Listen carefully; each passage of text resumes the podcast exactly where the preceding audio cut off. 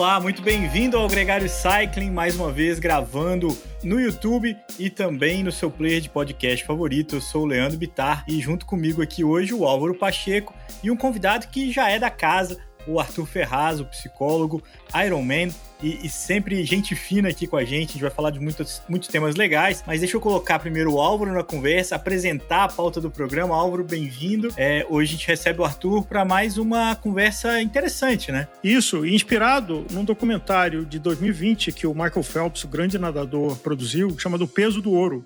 E acho que foi uma coisa que o Arthur também já tinha assistido e a gente marcou uma conversa sobre isso. O quanto existe a tal da ressaca olímpica. E o Michael Phelps, que ganhou tudo que podia ganhar, é, fez esse documentário para chamar a atenção que, apesar de você atingir todos os seus objetivos, tem uma ressaca. Eu acho que é disso que a gente convidou o Arthur para dividir a experiência e falar com a gente. E se isso acontece com o Michael Phelps, acontece mais facilmente ainda com todos nós, né? Quando a gente corre um letap ou o próprio Ironman, provas amadoras também estão suscetíveis a uma, uma, maratona também, né? Ou você que já foi nadador, Leandro, também. Ah, é, sim.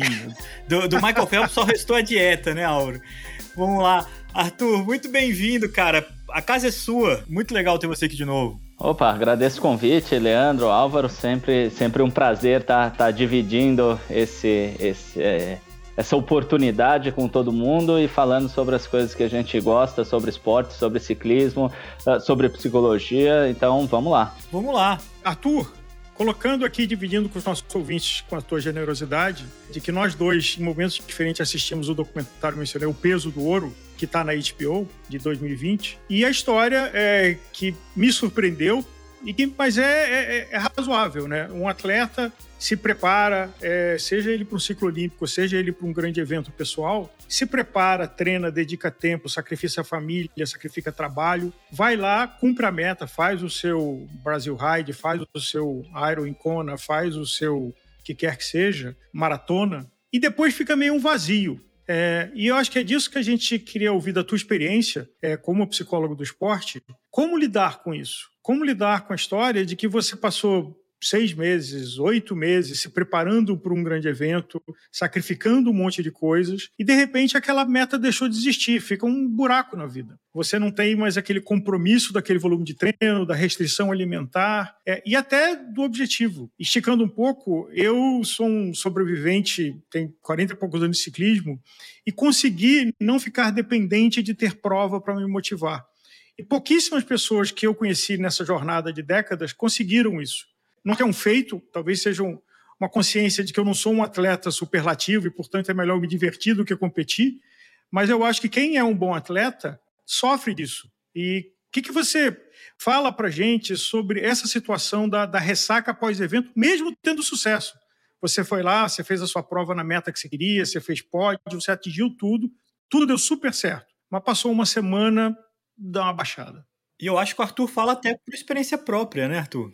As experiências que você teve já competindo, né? Exatamente, né? E aí eu, eu diria que para a gente entender o que acontece é, na ressaca pós-prova, a gente tem que entender o que acontece na hora que a gente decide fazer a prova, né? Então, é, eu gosto de começar sempre meus trabalhos muito por é, definição de conceitos e eu falo muito sobre a questão da da concentração e a questão do foco. E como que a gente é, divide ou diferencia esses dois conceitos que estão ligados ao a questão da atenção. Então, eu, eu defino a concentração como a quantidade de energia que você aplica e que você direciona, você acumula e você aplica e direciona em função de um objetivo. E o foco é a direção com a qual você, para a qual você coloca essa energia. Então vamos imaginar que a gente definiu um objetivo que seja importante o suficiente para ocupar a nossa vida ou, ou uh, fazer valer a pena acumular uma energia em função dele. Então ele pode ser de trabalho, pode ser de família, pode ser de esporte e a gente está falando aqui de esporte. Então, uh, a gente começa muito por, por esse próprio conceito do, do, documentário, né? onde o próprio Michael Phelps fala: olha, a gente passa, ou eu passei, décadas da minha vida uh, com um único objetivo em mente. uh, nadar mais rápido, nadar melhor e fazer tudo aquilo que eu podia uh, em função desse meu objetivo e de todas essas medalhas. Então, vamos imaginar que toda a energia que ele acumulou, ele acumulou em função deste objetivo. Uh, e este objetivo exigiu um foco extremamente estreito, extremamente é, é, direcionado uh, simplesmente para nadar uh, e se recuperar para fazer o próximo treino de natação o melhor possível. E aí é ter força para nadar, é ter mobilidade para nadar, é ter flexibilidade para nadar, é ter uh, técnica, ter estratégia para nadar mas tudo em função disso. Uh, e qual que é o problema desses atletas e muito do que ele fala? A hora que você perde, a hora que ou a hora que passa, independente de você conquistar ou não aquele objetivo, você perde a, a, a, referência para a qual aquela energia estava sendo acumulada, uh, você perde o foco para onde aquela energia estava direcionada, e aí surge um vazio. E aí esse vazio muitas vezes é, é olha, eu não, não consigo mais acumular energia, então tô, me falta motivos para que eu uh, acumule isso, ou eu não tenho mais uma direção para onde eu ponho essa energia. Então eu vou fazer diversas coisas, eu vou uh, ou eu não vou saber o que fazer e aí vou ficar perdido neste meio. Então uh, é muito comum isso é, do atleta perder uh, o sentido buscando, né, um, algo tão importante como aquela prova foi para que ele para que ele realmente trabalhe em função disso. Arthur, Talvez a, a, o grupo social, a comunidade, ajude nessa ressaca. Então, se você faz parte de uma assessoria, você acabou de fazer a prova, e aí vamos marcar o pedal junto, vamos viajar para algum lugar, isso cria uma micrometa sem compromisso. Mas o triatleta quase sempre é, é um atleta que treina sozinho, é porque tem uma planilha específica, porque tem os horários que consegue encaixar as modalidades. Quão mais difícil é para um triatleta, e você tem a sua própria experiência, essa ressaca pós-evento, pós-meta, e achar uma nova meta, já que você não tem essa comunidade sua que talvez no ciclismo, talvez na, na corrida de rua, na maratona, pode te levar, ou até mesmo na natação, de quem nada junto com você na piscina. Eu acho que aí a gente também tem é, dois, dois pontos importantes que a gente pode, é, pode olhar ou pode tentar se guiar. Então, o primeiro, que é o, o, o, exemplo pessoal que você deu, e talvez esteja mais relacionado também com o meu próprio exemplo pessoal, é a hora que a atividade passa a fazer sentido na sua vida, independente do objetivo que você estabelece. Então, eu gosto da minha rotina, da hora que eu acordo, do treino que eu faço antes do trabalho, eh, de sair do trabalho à noite e voltar para o treino e me desafiar. E muitas vezes, eh, independente de eu, de eu ter uma prova, de eu ter um objetivo grande de resultado na prova, eu consigo continuar treinando, encontrando meu grupo, convivendo de certa forma uh, com as pessoas mais próximas, aquelas que eu faço, com as quais eu faço esporte, seja no momento em que não tem prova à vista, seja no momento em que a gente tem um grande objetivo como, como uh, o Ironman Brasil ou, ou o Ironman Kona. Uh, então, encontrar esse, esse propósito na atividade, fazer com que ela faça parte da sua vida, independente do, do objetivo, é importante. Agora, o segundo ponto é a famosa busca do equilíbrio. Então, também é um outro conceito importante. Por quê? Porque na vida a gente tem uma série de exigências, e principalmente nesta nossa vida de atletas amadores. A gente tem a família, a gente tem o trabalho, a gente tem o esporte, a gente tem a vida social. Uh, e aí, muitas vezes, a gente tem a ilusão de que existe um equilíbrio estático, aonde a gente doa uh, quantidades de energia uh, semelhantes a cada uma das atividades. E, na verdade, o que a gente vê é que existe um equilíbrio dinâmico ao longo da nossa vida. existem períodos, sim, que a gente vai estar tá na véspera da prova, e sim, eu vou sair mais cedo do trabalho, eu vou descansar menos, ou eu vou ficar um pouco menos com a família. Então, eh, a, gente também vai desequilibrar o nosso equilíbrio em função de um objetivo, do, do esporte, da prova. Uh, e aí a gente pode entender também que essa ressaca ela faz parte de uma reorganização desse equilíbrio dinâmico, onde eu posso sim uh, fazer menos para o esporte e enquanto eu vou uh, sair mais com a família, vou fazer uma viagem, ou vou me dedicar mais a um projeto no trabalho, uh, ou eu vou uh, iniciar alguma outra atividade, algum outro projeto que eu estava segurando em função da quantidade de energia que aquela prova estava me demandando. Então, a gente pode aproveitar essas oportunidades de diferentes formas. E agora, onde é que seria o sweet spot? Porque já são infinitas as brincadeiras quando você conversa com um atleta profissional, e a gente tem um prazer de, na Gregário de ter um sócio aqui, que é o Nicolas. É, não que a vida dele seja fácil, está longe de ser fácil, porque é um atleta profissional com a pressão que tem, no caso dele, um atleta que viaja multipaíses é, e não tem jatinho particular, às vezes está sentado ali num carro cheio de roda, de ferramenta, de bicicleta, durante 12, 14 horas. Mas ele tem uma característica: ele é um profissional do esporte, então a obrigação dele é treinar, dormir, comer e competir. No caso de atletas amadores, é, no meu caso, eu tenho isso, mas tenho, como você falou, a tripla jornada. Então, tem a prioridade da família, a vida profissional uh, e aí o, o, ciclismo. E às vezes eu observo que tem um quarto elemento que é o sono. E tem muita gente que administra. Eu falei, bom, se eu dormir menos, acho que eu encaixo as outras três melhor. O que, que você acha dessa escolha? De, nessas quatro dimensões, o sono é o que dá para negociar melhor. Então, em vez de dormir seis, oito horas por dia, começa a dormir cinco, quatro. E fazer atividade de intensidade. Eu, dir, eu diria que socialmente é, é, é, atividade muitas vezes mais fácil porque ela é uma atividade, é uma decisão individual, enquanto todas as outras são, são socialmente mais desafiadoras porque exigem negociação.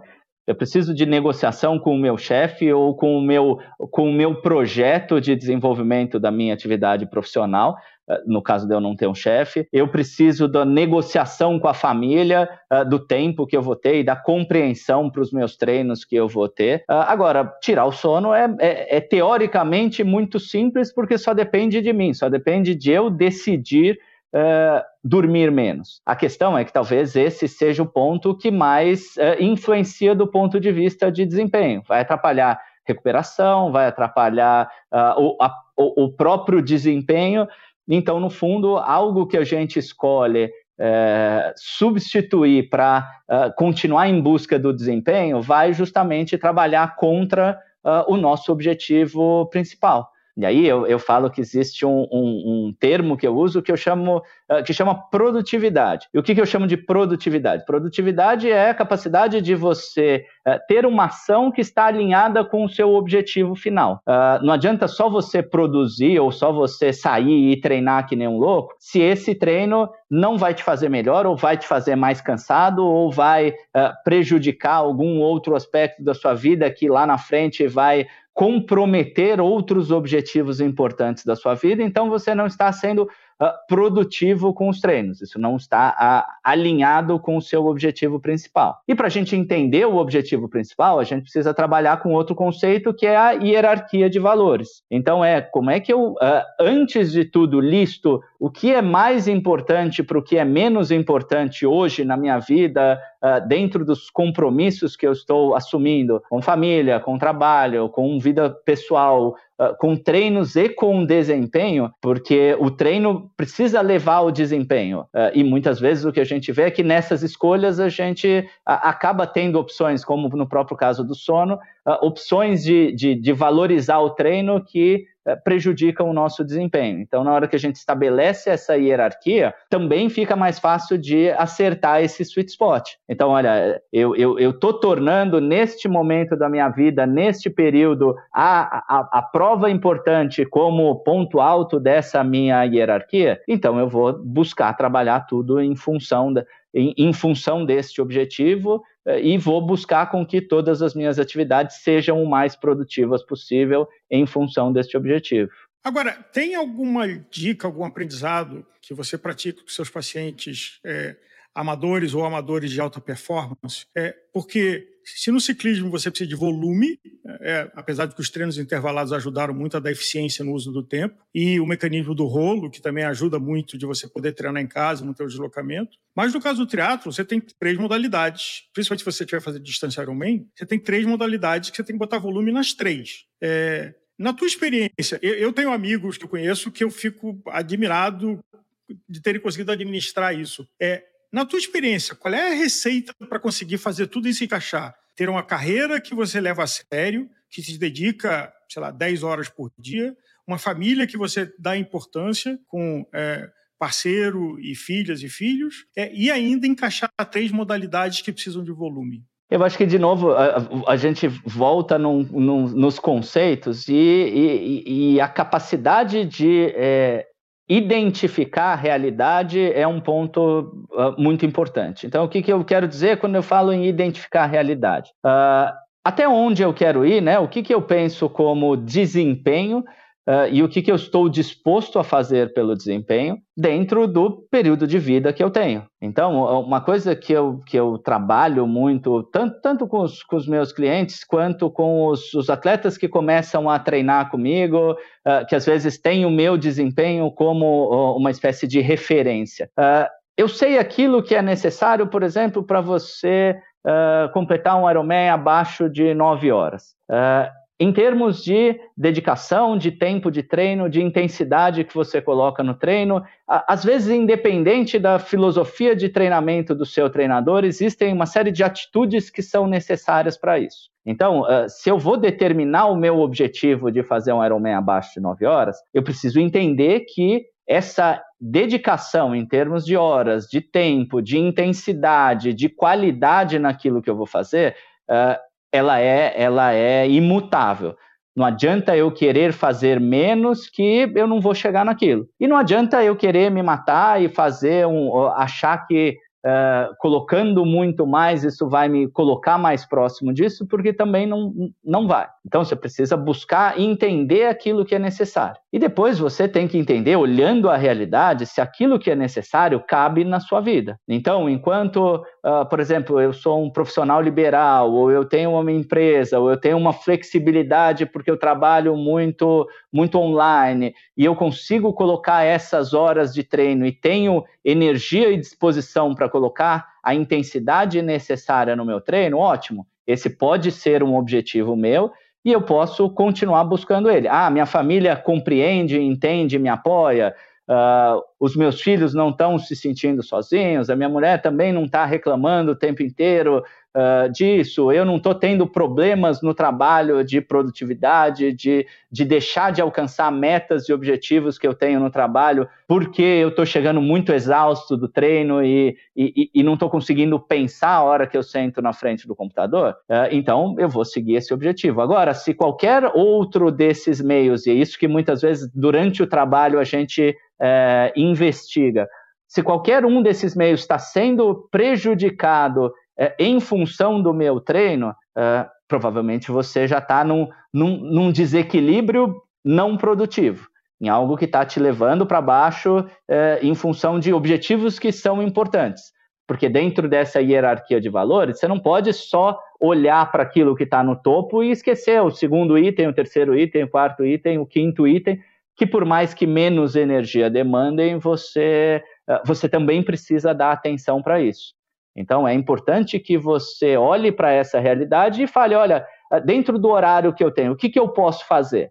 Então, deixa eu entender, dentro do que eu posso fazer, quais vão ser as minhas expectativas para a prova e tudo bem. E no momento de vida que eu tiver melhor, eu vou investir mais. No momento que tiver mais difícil, talvez eu vou me sentir bem só se eu conseguir duas, três vezes por semana sair e dar minha pedaladinha ou aproveitar o final de semana para isso, mas muitas vezes a gente precisa saber fazer essa organização, essa negociação do fim de semana. Então, no fim de semana eu saio e pedalo mais longo, em compensação, no sábado ou no domingo eu fico mais tempo com a família, ou vou fazer um jantar durante a semana e aí no dia seguinte eu não vou me comprometer com treino às 5 da manhã. Então, é, é, é esse o trabalho de análise e, e adaptação. Eu imagino o quanto que isso é desafiador, Arthur, e, o quanto que é, é claro que você está dizendo. É, quando você tem objetivos muito grandes, você vai acabar, é, principalmente a gente está falando aqui com o esporte como principal objetivo, né? É, você vai acabar prejudicando um pouco da sua atenção à família, um pouco da sua atenção ao trabalho, mas o, o próprio envolvimento dessas partes com o objetivo, né? A partir do momento que sua família torce por você ou que seu trabalho incentiva a sua participação, que acredita que aquilo também vai te trazer é, alguma forma de satisfação, de engrandecimento, as coisas se encaixem no futuro próximo. Agora, você falou muito também de como que é alertar as pessoas de que o caminho não é esse, você, não está no, no equilíbrio, você está além desse equilíbrio. É, eu já vi algumas pessoas fazendo isso, principalmente abdicando do trabalho, deixando as coisas completamente comprometidas, porque estava muito fissurado, por exemplo, no Iron Man, que era um objetivo grande, era o primeiro e estava tomando todas as atenções. E, e também acho que tem um ponto que é tomar a, a motivação que a razão a pessoa tem, ela sabe que ela tem que trabalhar, ela sabe que ela tem que ficar com a família, mas ela tá tão focada, ela tá tão obsessiva naquele, naquela conquista que é enorme, que ela realmente não cumpre o mínimo, assim. Como é que é no consultório, ou até mesmo na, na raia ali, na, na no pelotão, lidar com esse tipo de situação, assim, de, de dizer para a pessoa de que o equilíbrio não está ali? Então, Leandro, é, é, é, muito a questão de você colocar a perspectiva na pessoa. Então, seja a, a perspectiva de tempo, seja a, pers a perspectiva de é, proximidade. Então, é lógico que a hora que a pessoa uh, se inscreveu, ou a hora que o atleta se inscreve, uh, que ele está treinando, e aí ele chega lá, sei lá, oito, dez semanas antes da prova, onde os treinos todos já têm muito cara de prova, as distâncias já são muito específicas, os simulados já acontecem muito e o volume está ficando grande, é, é a pessoa já está dentro daquele mundo e, e, aquilo se torna o principal desafio dela. Ah, então, é necessário a gente trabalhar a perspectiva de, olha, vamos, vamos sair um pouco desse, uh, desse turbilhão e vamos olhar o que está acontecendo nos seus treinos, sim, a qualidade, aquilo que você está fazendo, a superação diária, mas, pô, essa hora que você vem reclamando da briga que você teve em casa depois, do problema que você teve com seu filho, uh, do, do, da dificuldade ali no escritório com uma série de coisas, uh, será que isso realmente está tá te ajudando e vai ajudar uh, se você levar dessa forma nas próximas oito semanas, ou também isso vai começar a trabalhar contra você, uh, porque as brigas estão acontecendo, porque a dificuldade está acontecendo, isso é uma coisa sem. É, muito imediata, ou sem, sem organização, ou sem, sem uma fundação sólida. E a outra é a questão da perspectiva do tempo, né? Então eu falo, pô, quando eu fui para o meu primeiro uh, Mundial ali no Havaí em 2013, é, eu falei, nossa, eu preciso desempenhar nessa prova porque talvez seja a única chance que eu tenha de vir e de ser competitivo e e aí, hora, 10 anos depois, eu falo, pô, mas que besteira, eu já fui outras vezes, já fui bem outras vezes, já fui mal outras vezes, e todo, tudo isso virou parte da experiência da minha vida. Então, uh, se a gente tirar também, às vezes, o, o, o cliente ou o atleta um pouco nessa perspectiva do tempo, olha, o que, que, que este objetivo que é super importante hoje vai significar daqui a um, dois, cinco anos? Uh, e aquilo que você está deixando de lado e que pode estar tá se tornando um grande problema? O que, que isso vai virar daqui a um, dois, cinco anos? Agora, a gente está falando muito dessa ressaca e, e soa para mim, com sua explicação, que muitas vezes ela é para um amador uma readequação, um rearranjo, é, onde você adequa a sua rotina a uma realidade que você comprometeu em algum momento nesse caminho, né? Então você para fazer o Ironman ou para conquistar uma vaga no Mundial como você e outros também já alcançaram esse objetivo e que ali eles se doam inteiramente e sacrificam os outros pilares para poder chegar nesse objetivo. Depois que ele alcança, é, as, essas outras coisas gritam e ele tem que, que buscar, até mesmo diminuir um pouco, né? E, e ficar só com a parte que ele curte do processo. Mas e a ressaca do, da, da mentalidade competitiva mesmo?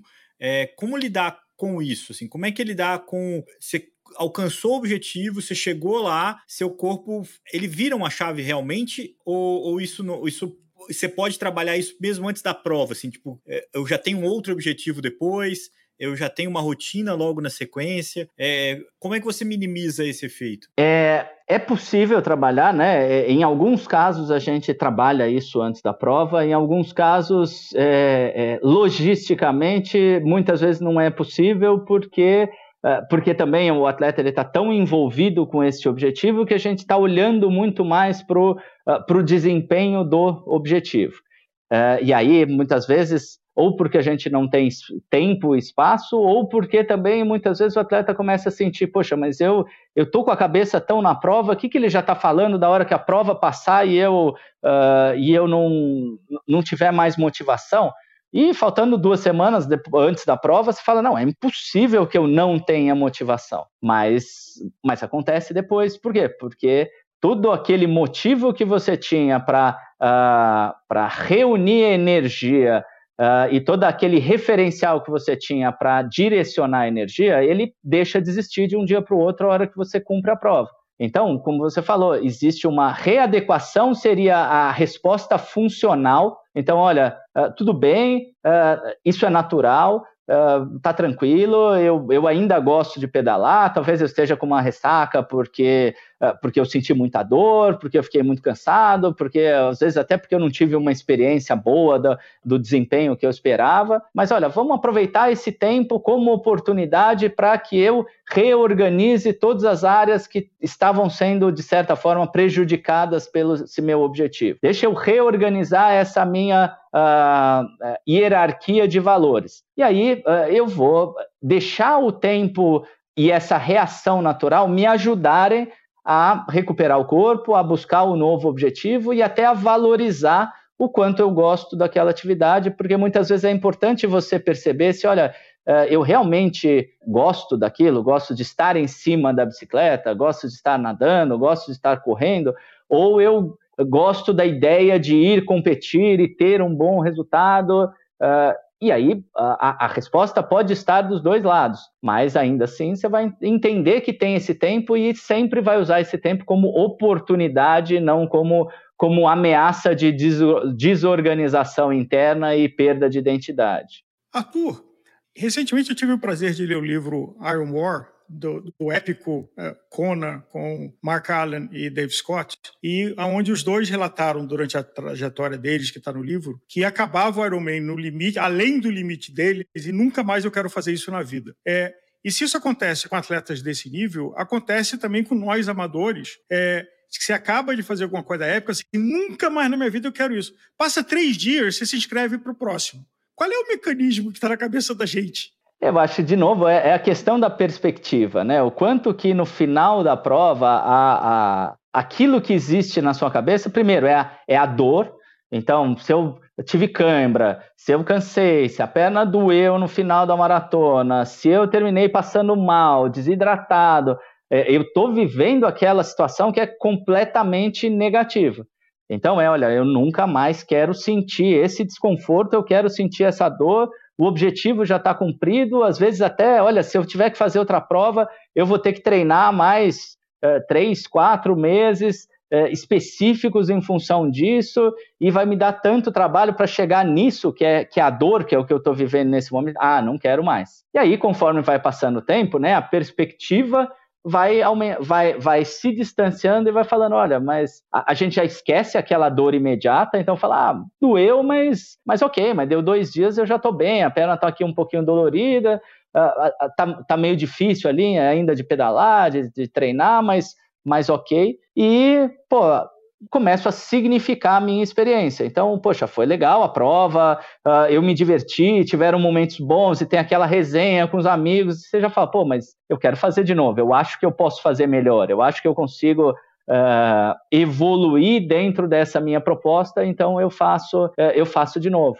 Então é, é muito essa questão da perspectiva que nem sempre é, e, e depende de maturidade, depende de experiência e depende de capacidade de autorreflexão de você, no momento em que está é, imerso na situação, você a, ah, se distanciar, assumir uma, uma perspectiva mais, mais uh, distante e aí conseguir uh, responder ao invés de reagir àquela situação específica. O Arthur, quais são os melhores artifícios que você já viu é, um, um triatleta, um esportista em geral, é, fazer para poder envolver tanto a família e o trabalho dele é, nesse movimento, onde ele está tão focado num objetivo, num desafio esportivo tão importante, e como é que ele fez para colocar todo mundo ali junto e até mesmo para atenuar o, o impacto que isso estava causando? Ah, eu já vi vários, vários tipos de, de negociação, né? Já vi desde o triatleta que chegou uh, o quê? Acho que era umas 12 semanas antes da, da,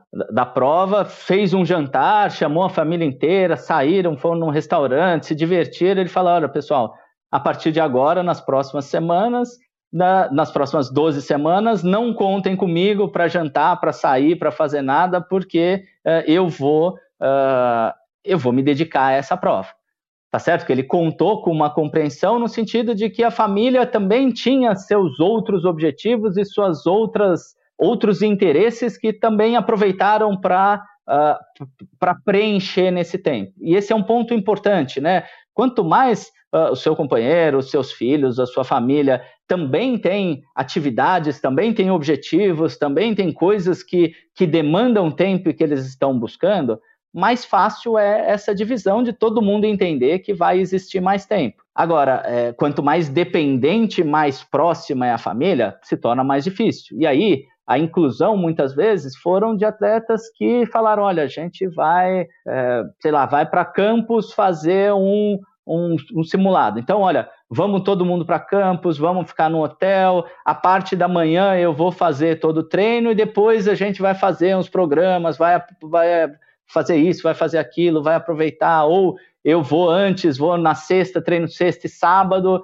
a partir do sábado, na hora do almoço, a gente vai, uh, vai passear, vai ir no hotel, vai ir no restaurante, vai fazer coisas. E, e isso na praia, isso no, no, no em, em, campos, isso em Cunha, uh, leva para os eventos, aluga uma casa na praia, uh, onde vai fazer um simulado, coisas assim que também vão envolvendo a família uh, nessa, nessa situação, se também a família se interessa. Senão, também uhum. essa, essa visão da realidade é importante porque, pô, se a família odeia tudo isso, você ficar levando todo mundo para participar uh, da sua atividade também, às vezes, cria mais problema do que, do que facilita. Então, no trabalho, às vezes, a mesma coisa. Pô, os colegas dão uma força, eles entendem, eles valorizam, eles conseguem equilibrar e entender isso pô, vamos incluir, vamos trazer.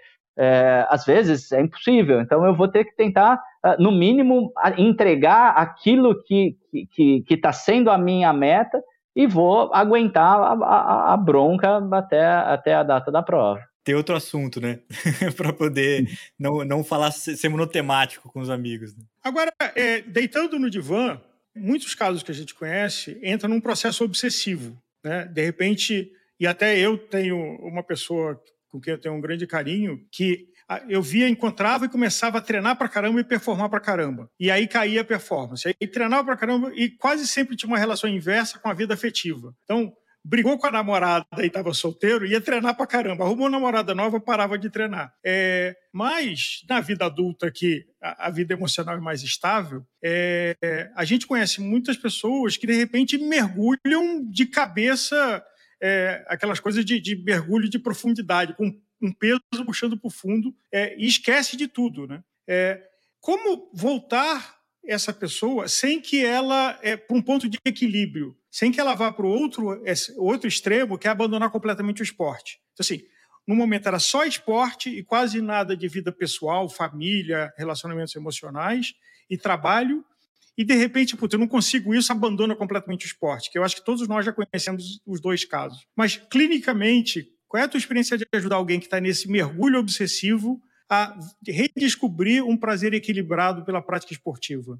Olha, Álvaro, isso é um, isso é um desafio grande, porque muitas das pessoas tendem a, a, a esta obsessividade. E no, no, esporte, e diria ah, muito no triatlo, né? A gente tem uma categoria, uma, uma característica eh, de personalidade hiperativa, de personalidade hiperrealizadora e que tende a atrair essas pessoas, super competitivo, uh, que tende a atrair essas pessoas obsessivas e aí, uh, e aí é por trabalho, e aí chegam no triatlon porque saía e se acabava na noite, aí parou de, de, de ir na noite, aí começou a comer, uh, e aí ganhou peso, aí queria perder peso, foi para o triatlon, e aí fica obsessivo com alimentação, com treino, uh, e essas pessoas, elas vão repetir no esporte aquele padrão de comportamento normal, esse padrão da vida.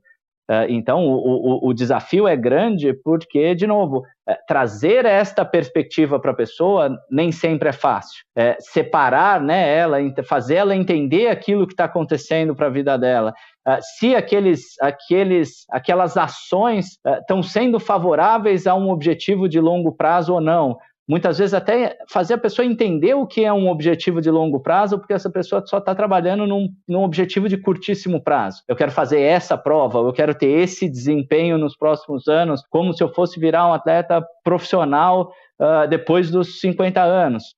Então, é, é, é, é, um trabalho grande de trazer essa perspectiva, de entender o equilíbrio das coisas, que mesmo dinâmico, ele demanda também uma atenção a todas as outras áreas, e um desenvolvimento de uma capacidade de vigilância constante em relação a aquilo que eu estou atingindo, aquilo que está se tornando o meu objetivo e aquelas outras tarefas que eu tenho que eu tenho na vida. Ah, até porque tem momentos, e a gente está falando, pô, do cara que, se, que, que, acaba a vida por causa do esporte, uh, mas às vezes ele não. Ele, ele, salva a vida dele por causa do esporte, porque uh, ele vai largar de uma família que, que, que é difícil, de uma mulher que é chata, que não valoriza nada e que vai encher o saco independente daquilo que ele fizer e que não é uma boa companhia e que se ela se encher o saco e largar ele, vai ser melhor para o sujeito. De um trabalho. Foi só o gatilho, que... mas não foi o esporte. O, o esporte foi o gatilho de uma situação que não tinha muita chance de sobreviver e o esporte foi o fator reagente, mas não a única coisa. Exato. Então, também tem esse lado que, que o esporte pode ajudar, mas em geral, sim, essa uh, diminuir essa obsessividade é sempre um desafio grande de trazer a perspectiva, de trazer o longo prazo, de entender a hierarquia de valores, de entender essa capacidade de dividir a energia uh, em diversas atividades, de organizar o seu tempo e a sua produtividade em todas essas áreas. Então, é um trabalho trabalhoso, digamos assim. É, eu ouvi de um amigo que eu respeito muito e tive a chance de, disso acontecer há muito tempo atrás, é, de para ter o prazer de pedalar, lembrar de ter prazer a cada pedala que eu faço, sentir o vento no rosto, a sensação da velocidade, é, a sensação dessa adrenalina do pedalar que eu traduziria de uma outra forma com um desafio que todos nós temos, que é estar presente. Que às vezes você está no treino pensando na planilha de quanto que ele representa, o que, você tem que fazer depois e do que, que você vai fazer, e depois você fez a prova, você já está pensando na recuperação, não sei o que lá. Então, assim, estar presente, eu acho que é, é uma definição muito simples que talvez melhore muito a nossa vida. Esteja onde você está, se divirta e tenha prazer onde você está, é, que aquilo vai te valer alguma coisa. Senão, você está sempre ou com remorso do passado ou com ansiedade do futuro. É, e aí você não está em lugar nenhum. Né? Aí você está a caminho de precisar muito da ajuda de profissionais como você. Faz algum sentido? Não, faz, faz todo sentido. Já, já até me passa seu contato que eu vou marcar é, Exatamente, a gente pode aqui. Porque eu, eu, falo, eu falo bastante isso, né? É, a gente precisa é, é, lógico que o resultado, que o desempenho, eles fazem parte né, é, da motivação, do, do, do propósito uh, do atleta e, e, e, principalmente aquele que busca rendimento. Mas uh, a gente tem que entender que se a gente faz esse esporte é porque a gente gosta do vento no rosto, a gente gosta de, uh, de estar no, nos lugares que a gente está. Eu me, me pego de vez em quando ali pedalando em Romeiros em domingo, pô, Levanta a cabeça. Às vezes eu falo, nossa, quanto tempo que eu não levanto a cabeça neste trecho da estrada para enxergar o, o, a árvore grande que tem ali, o, o jatobá, não sei qual que é, uh, o, o, morro ali, uh, o detalhe do rio, a curva do rio, se o rio está mais cheio, se o rio está mais vazio, o quanto aquele lugar é, é bonito perto de vários outros lugares do mundo que a gente valoriza, que a gente acha o máximo. E, e que a gente tem a capacidade de ir todo domingo aqui perto. Para quem não é de São Paulo, a Romeiros é, é estrada bem, bem frequentada pelos ciclistas aqui em São Paulo, uh, e é muito, muito bonita, e às vezes a gente esquece de valorizar aquele momento. Então também é importante a gente uh, usar esse tempo de, olha, é, Posso fazer um treino que não seja para performance, que não tenha objetivo de watts, que não tenha objetivo de tempo, mas que tenha objetivo de, de contemplação, de aprender a estar presente, porque também aprender a estar presente vai te ajudar na hora do desempenho, vai ajudar você a prestar atenção em você mesmo, vai ajudar você a prestar atenção naquilo que está acontecendo ao seu redor e vai ajudar você a se motivar, porque você vai falar: olha, independente de do que vai acontecer no futuro ou o que já aconteceu no passado, estar aqui já é algo que me, me satisfaz por si só. Aliás, no, um ídolo que eu tenho, apesar de ter uma página negra, um capítulo negro na, na história dele, que é o George Hincap, uh, que no livro relata que depois que ele se aposentou, ele não queria fazer mais intervalar de jeito nenhum, não queria nem colocar nenhum Garmin no guidão para se divertir. Porque eu acho que isso deve ser muito duro para atleta profissional, que passa décadas da vida dele é, que vira trabalho. Né? Ele é profissional e vira trabalho. Mas acho que para um atleta que se aposenta, recuperar o prazer de pedalar, né, ainda mais alguém que é competitivo e que não é mais competitivo, é, não é um desafio trivial, até porque isso acontece cedo na vida da pessoa, com 30, 30 e poucos anos. E tem que ter uma sabedoria e uma orientação muito boa. É, e muitas vezes a gente vê casos de atletas que se aposentam e se desequilibram completamente, fisicamente. Poucos seguem saudáveis. Né? Mas eu acho que é, é, é, resgatar essa. E o Phelps fala disso no documentário, que quando ele se aposentou, ele não sabia quem era o Phelps, homem, marido, amigo. Ele só sabia que era o Phelps nadador. Só existia uma pessoa nas múltiplas pessoas que ele viveu durante 30 e poucos anos, mas que um monte de áreas dele estavam em branco, assim, porque o foco dele foi tão absoluto e ele entregou essa performance de forma espetacular e histórica, mas ficou um, um custo caro, que inclusive ele teve problemas de depressão, e é isso que, que o filme traz para inspirar outras pessoas, e a generosidade até de produzir o filme e provocar essa outra reflexão em outras pessoas. Né? É. A gente teve, teve o Mauro Ribeiro, ficou muito tempo sem pedalar, o Ricardo Prado, nadador, ficou anos sem nadar, é, isso é muito comum. Mas também é comum o, os ciclistas que viram triatletas, né? O, o Arthur, o próprio Cameron Wolf, que foi, voltou, agora o Adam Hansen, os próprios é, Gelabert e tal. Os caras também buscam, né, essa, essa recorrência, né? Sim, outras coisas que eles, que eles se divirtam, que eles sintam prazer. É, e, e, eu diria até que é, é, muito importante na transição de carreira você, você entender, né?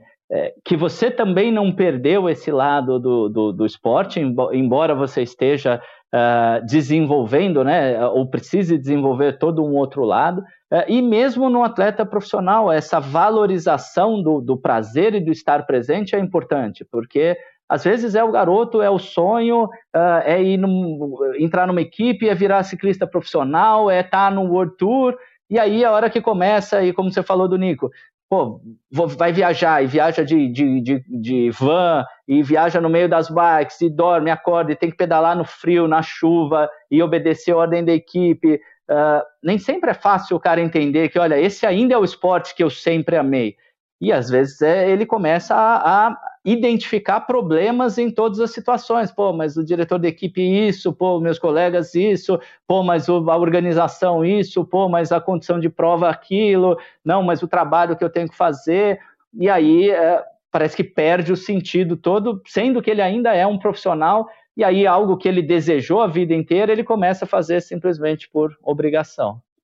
E acho que aí fica a mensagem: se divirta, né? Sempre a cada segundo que você tiver, a cada momento que você tiver, porque não volta para trás. E a outra que é um chavão é, do equilíbrio. Nenhuma das coisas, o esporte é uma coisa maravilhosa, inclusiva, saúde, mas é, lembrando de que os atletas profissionais dificilmente são pessoas saudáveis, porque eles estão no limite do limite do corpo, mas eles têm o luxo de serem profissionais. Muitos dos nossos ouvintes aqui tem a jornada tripla. Tem a família, tem o trabalho, e não adianta quantas medalhas e troféus você tiver na estante, não vai substituir o seu companheiro que te abandonou, os seus filhos que não te reconhecem, o cachorro que late para você de raiva achando que é um bandido toda vez que você entra em casa. Então, equilíbrio. Né? Arthur, muito obrigado, cara. Sempre um prazer ter a sua companhia. Hoje não foi diferente.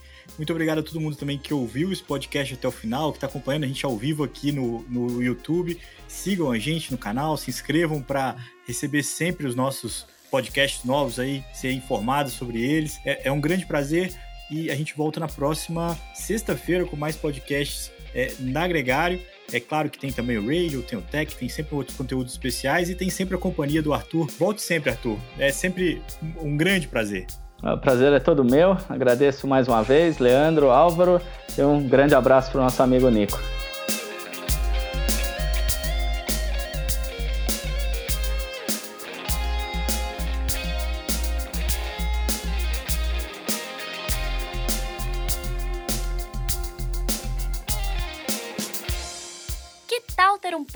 Com a arte desse episódio. As ilustrações do Hudson Malta podem decorar sua casa.